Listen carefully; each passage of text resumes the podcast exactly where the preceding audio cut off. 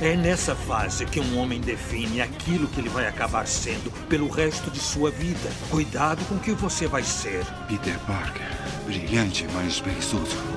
Peter, você é jovem. Você não entende como o mundo funciona. Tá, mas eu entendo que vender arma para bandido é errado. Esse cara usa uma máscara como um, sei lá, como um fora da lei. Ele caça um monte de criminosos que parecem todos iguais, como se estivesse atrás de uma vingança pessoal, mas ele não está protegendo pessoas inocentes, Sr. Parker.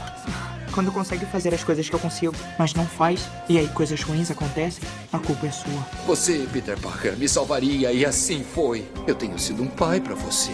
Seja um filho para mim agora. Eu tenho pai. O nome dele era Ben Parker.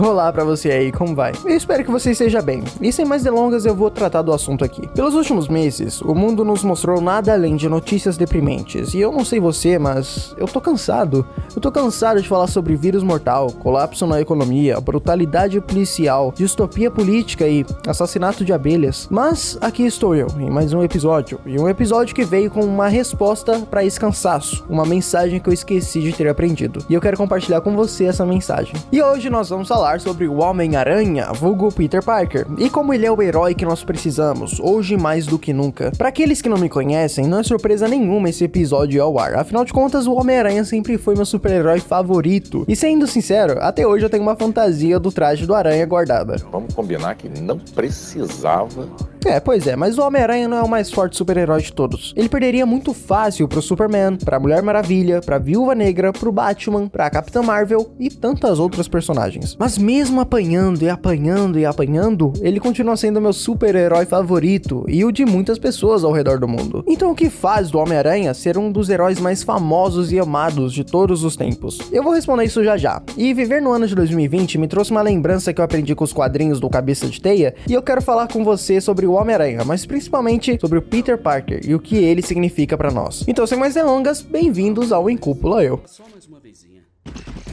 Com toda certeza, você já deve ter ouvido falar do Homem-Aranha. Não? Rola aí um flashback, por favor. Não, é, é só colocar o, o filme. Isso, é, é. E agora dá play. Obrigado. Tá legal, vamos lá, só mais uma vezinha. Meu nome é Peter Parker. Eu fui picado por uma aranha radioativa. E por 10 anos, eu fui o primeiro e único Homem-Aranha. O resto você já sabe. O resto você já deve saber mesmo. Peter Parker é picado por uma aranha radioativa em uma excursão escolar. E depois disso, ele acaba ganhando superpoderes. Mas de primeira, ele tenta tirar vantagem dessas suas novas habilidades para ganhar um din-din a mais. E ele acaba participando de luta livre. E tantos outros jeitos de ganhar dinheiro e o cara vai na luta livre. Ele pode trabalhar de repente num shopping fazendo um sósia que nem é tão parecido com ele mesmo. É, também não seria uma má ideia, né? Mas enfim, cego pela ambição de tirar vantagem com seus novos poderes, Peter acaba escolhendo caminhos que o fariam fariam mudar completamente seu estilo de vida. Primeiramente, essas escolhas levam para a morte do seu tio, o tio Ben, o mesmo tio que disse a famosa frase para Peter algumas horas antes de morrer. Lembre-se, com grandes poderes vem grandes responsabilidades. Essa frase marcou tanto Peter que a partir desse luto surge o Homem-Aranha. Peter descobriu que o peso dos seus poderes trouxeram para sua vida uma responsabilidade imensa, e a frase do tio Ben vai guiar ele pro resto da vida. E isso faz todo sentido filosófico. Com grandes poderes vem grandes responsabilidades. Senta um pouco aí e reflete sobre essa frase. Essa frase é inspirada em uma corrente de pensamentos chamada o utilitarismo. E a gente já falou disso naquele episódio 3, fazendo a coisa certa. Mas eu vou falar aqui de novo. Esse pensamento foi criado por Jeremy Bentham e foi aprimorada por John Stuart Mill uns, uns quatro séculos atrás. E no utilitarismo, a regra é bem básica: devemos maximizar a felicidade, ou seja, fazer a coisa certa é aquela que fará a maioria das pessoas felizes. Embora existem grandes falhas nesse pensamento, como ignorar os direitos da minoria, ele levanta algo muito importante. Segundo o utilitarismo, somos obrigados a executar a ação que irá causar o bem geral. E é exatamente isso que o Homem-Aranha faz. Ele se vê na responsabilidade de usar seus poderes para fazer a coisa certa, para trazer justiça, esperança e inspiração para as pessoas, e não para satisfazer interesses próprios. Mas para que salvar pessoas? Para que arriscar e sacrificar sua vida por uma pessoa que você mal conhece? O filósofo Emmanuel Kant tem uma resposta interessante, olha só. Kant nos diz que fazer a coisa certa é aquela que vai agir de uma maneira para satisfazer o imperativo categórico. Nem existe isso, você tá inventando palavras. Calma, existe sim, pô, e ela é bem simples de entender. Olha só, o imperativo categórico é uma forma de tratar as pessoas como fins em ela mesma, e não como um mero meio. Pega o Homem-Aranha, por exemplo. Ele vê que os caras maus estão usando as pessoas para conseguir dinheiro, atenção e poder. E isso é usar as pessoas como meros meios. E é nessa hora que Peter Parker veste seu uniforme para salvar as pessoas, protegendo elas para que elas vivam como fins em si, respeitando a vida humana. Olha que simples, né? E segundo Kant, não basta uma ação ser boa, ela deve ser feita pelos motivos certos. E o Homem-Aranha faz elas porque são justamente o seu dever. Então as ações e as intenções do Aranha possuem um grande valor moral. O Homem-Aranha é um personagem marcado pelo seu senso de humor, sempre contando piadas e nunca perde a oportunidade de tirar uma com seus vilões. Nossa, mas quem é aquele bandido? Um assaltante atrás do meu dinheiro? Droga, se ele achar algum dinheiro comigo, eu divido com ele. Não é bonito assaltar joalherias no bairro do Senhor Homem-Aranha. Não é que é uma reunião dos apaixonados por diamantes da América? É o Homem-Aranha. O Homem-Aranha? Onde? Onde? Ah, eu fico tão atrapalhado quando encontro uma celebridade que não sei o que dizer. Tenho a sensação que ele não curte amizade entre os homens. Um reator nuclear? Por que os vilões nunca invadem padarias? Mas tem uma razão para que ele faz isso, e é mais um fruto das lições do tio Ben. Em uma certa vez, em uma das suas primeiras lutas com o super vilão, o Homem-Aranha acaba fazendo uma piada espontânea, porque ele acaba ficando muito nervoso. Mas ele acaba vendo que as pessoas ao redor dele, que antes estavam assustadas, acabam rindo e debochando do vilão, que poucos segundos atrás estava sendo a maior ameaça para elas. E ele acaba lembrando de uma coisa que o tio Ben disse sobre fazer com que as pessoas se sentem felizes e confortáveis em situações tristes. Para ser sincero, não sei se foi exatamente isso que ele disse, mas era algo nesse sentido. E a melhor parte das piadas do Homem-Aranha é que elas não emanam do personagem, e sim das situações ao redor dele. E uma das histórias mais fantásticas do Homem-Aranha, para mim, é a última caçada de Craven. Craven é um vilão do Homem-Aranha que é um grande caçador de recompensas. Aliás, ele é literalmente um caçador. Craven usa até um colete feito com couro de pele de leão. Cê é o bichão mesmo, hein, doido? Enfim, essa história é meio clichê, mas ela tem sua subjetividade. Na história, Craven promete para si mesmo destruir de uma vez por todas o Homem-Aranha, para provar para si mesmo que ele é superior ao herói. Isso está obviamente duvidando da minha masculinidade. Mas aqui vai o alerta de spoiler, hein? No final da história, Craven consegue de fato derrotar o Aranha, mas resolve poupar a vida dele. E isso me deixa com uma sensação estranha, sabe? No final, apesar do Homem-Aranha ter conseguido se levantar e seguir em frente, ele fica com aquela sensação de eu só tô vivo porque o Craven permitiu. É um final feliz, mas bem triste, um agridoce, por assim dizer. Peter acaba voltando para casa, para os braços de Mary Jane, mas assim como ele, você que acabou de terminar de ler a história, fica com uma sensação estranha, uma sensação que não era para ele estar tá vivo, era para ele estar tá morto. Ele só tá vivo porque o Craven permitiu. E isso me lembra muito o final de Homem-Aranha 2, da trilogia original do herói. No final de Homem-Aranha 2, a gente vê que o Peter e a Mary Jane ficam finalmente juntos, mas as sirenes das polícias soam e Peter precisa ir onde quer que a ajuda surge. E a gente pode ver que a cena final do filme é isso aqui: o Homem-Aranha balançando pelos prédios, a Mary Jane olhando ir embora com uma cara triste e feliz, a cara agridoce. Porque, embora eles fiquem juntos, ela sabe que vai exigir um preço muito alto para manter esse relacionamento. E vamos fazer uma análise filosófica desse filme. Além de ser o melhor filme do Homem-Aranha, Homem-Aranha 2 é o único filme que explora a fundo a dualidade de Peter Parker e do Homem-Aranha. Porque afinal de contas, onde Peter Parker começa e onde o Aranha termina? Será que o Peter sem a máscara não tem nada demais? E será que o Aranha, quando fica se balançando pelos prédios, não é nem um pouquinho Peter Parker? Se você conhece um pouco a fundo a história do personagem, vai ver que as duas vidas de Peter têm uma grande influência na vida de uma e da outra. Foi a frase do Tio Ben que criou o Homem-Aranha. Mas a vida do Homem-Aranha afeta drasticamente a vida pessoal e profissional de Peter. Ele está sempre atrasado para seus compromissos, não consegue ir bem na faculdade, nunca tem tempo para estar com quem ele ama e nem pensar em sair com a Mary Jane. Isso é uma coisa bem comum no mundo dos super-heróis. O comprometimento com o heroísmo geralmente causa problemas na vida pessoal. Explorando a trama do Homem-Aranha 2, vemos o nosso herói já começando a se dar mal logo de cara. Peter acaba chegando chegando atrasado para o seu emprego como entregador de pizza, porque ele estava ocupado salvando algumas pessoas no caminho. E isso faz com que ele seja demitido. Assim, logo nos primeiros 10 minutos de filme. E nessa hora, a gente já consegue ver muito o tom da vida do Peter Parker, porque a gente vê os sacrifícios que ele precisa fazer. Peter acaba ficando tão atarefado que acaba se esquecendo do seu próprio aniversário. Ao chegar na casa da sua tia, a tia May, ele se depara com uma festa de aniversário surpresa. Ah, qual a comemoração? Francamente, Qual Peter, é seu aniversário. Quer você queira hum, ou não. E nessa cena podemos ver mais dos preços que Peter paga diariamente. Ele tem que ver o amor da sua vida se distanciar cada vez mais, ver seu melhor amigo odiar o seu outro eu e ver a tia May o ajudar com 20 dólares. E essa cena é muito triste, mas triste ainda é aquela cena do banco em que a tia May não consegue a torradeira grátis. Enfim, esse filme vai testando também os limites de Peter Parker, até onde ele vai para se tornar o Homem-Aranha, ou continuar a ser o Homem-Aranha, né? Isso é interessante, porque veja bem, vamos ver o Peter Parker ferrado financeiramente, com um chefe que ri da sua cara quando ele pede um aumento, ele não consegue manter nem mesmo seu pequeno e minúsculo apartamento, onde ele está devendo o aluguel por uns bons meses. Como é que é?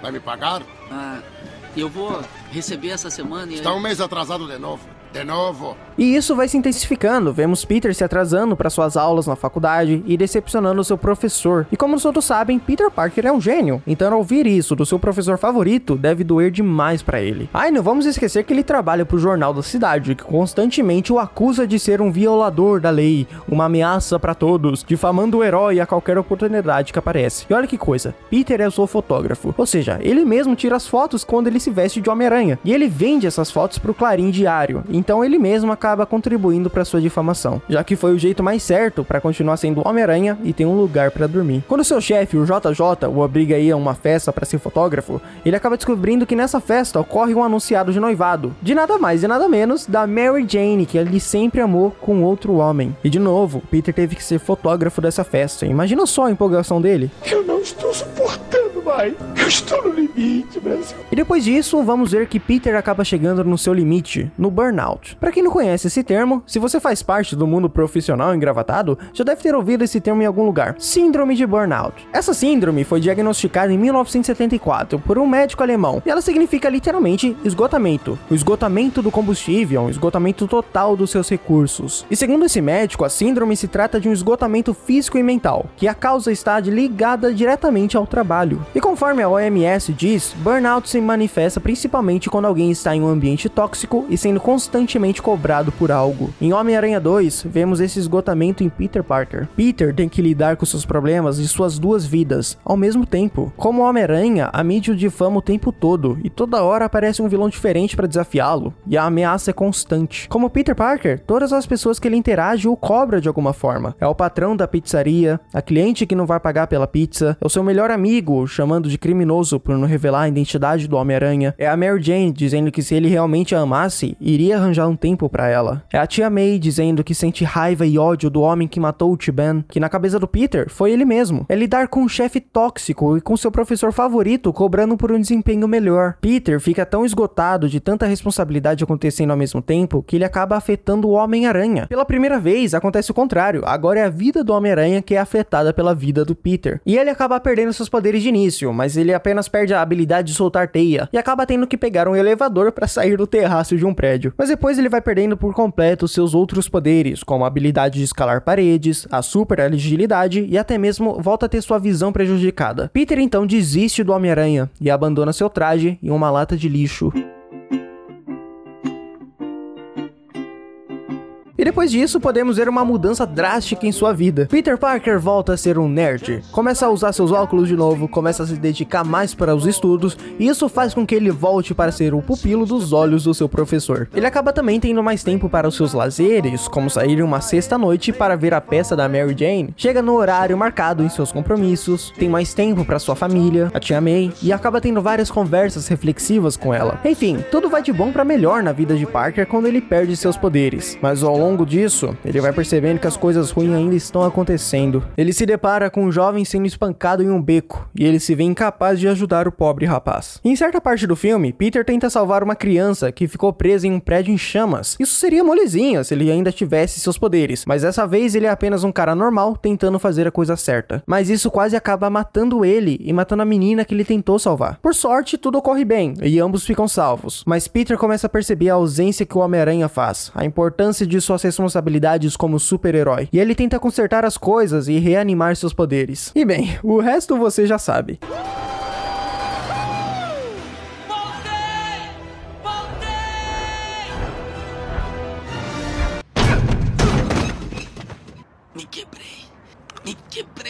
E eu vou confessar que no lugar do Homem-Aranha era para estarmos falando do Superman aqui. Sim, do pequeno grande fazendeiro do Kansas que possui inúmeros poderes. Mas eu acho que o Superman não poderia trazer essa reflexão, porque ele é praticamente indestrutível. Superman é um ótimo exemplo para fazer a coisa certa. Mas hoje a gente não tá falando disso. E quem sabe outra hora ele seja analisado. O Homem-Aranha está aqui porque ele é tão ferrado quanto a gente. E muitas pessoas gostam do Homem-Aranha porque é uma questão de empatia, porque a gente pode se familiarizar facilmente com Peter Parker. Ele sofreu bullying na escola, sofre para pagar suas contas, sua vida amorosa é uma piada de mau gosto, e ele mal consegue agradar seus amigos porque nunca tem tempo. Sempre chega atrasado para seus compromissos, mas além de todas essas coisas, ele possui um ótimo senso de justiça, do que é certo ou errado, e um ótimo senso de humor que é acompanhado por uma incrível filosofia e inteligência não valorizada. E lembra do começo do episódio que eu falei que eu tava cansado? E sabe, eu realmente tô, eu tô cansado de tanta coisa acontecer ao mesmo tempo, de tantas notícias deprimentes passando 25 horas por dia. Mas aí eu me lembro do maior ensinamento dos quadrinhos do Homem-Aranha. Com grandes poderes, vem grandes responsabilidades. E eu vou confessar que eu já pensei em parar com o podcast, de trancar a faculdade de direito, de desistir da minha carreira jurídica, de talvez viver de uma forma autossuficiente na natureza, de desligar as notícias deprimentes que aparecem toda hora, de abrir mão de todas as minhas responsabilidades. Mas aí eu me toquei. Peter Parker se sentiu exatamente assim uma vez. E ele de fato fez isso, ele abriu mão de todas suas responsabilidades. E Parker jamais ia voltar a ser o nerd tímido que ele era antes de se tornar o Homem-Aranha. Porque depois que ele toma consciência de seus poderes e de suas responsabilidades, ele não pode deixar de ser o Homem-Aranha mais. Porque mesmo que ele tenta ser o Aranha sem poderes, ele acaba salvando crianças de um prédio em chamas. E assim como Peter Parker, eu não posso voltar a ser como eu era em 2012, ou em 2015, ou até mesmo como eu era ontem. Porque assim como Franz Kafka diz em seu clássico livro A Metamorfose, quando você acorda, você é uma pessoa completamente diferente, uma pessoa nova, que nunca voltará ao estado que era antes.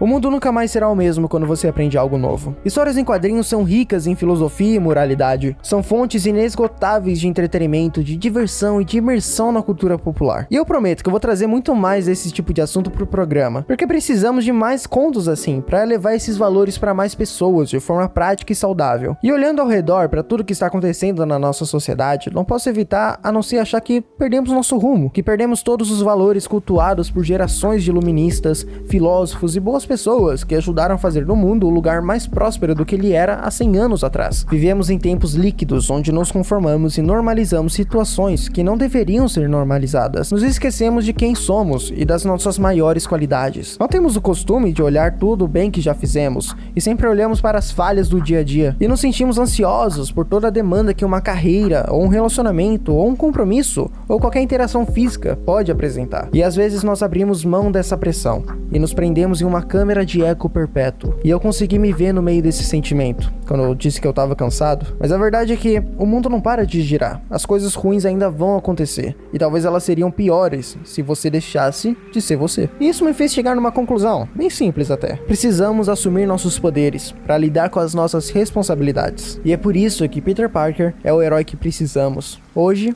mais do que nunca.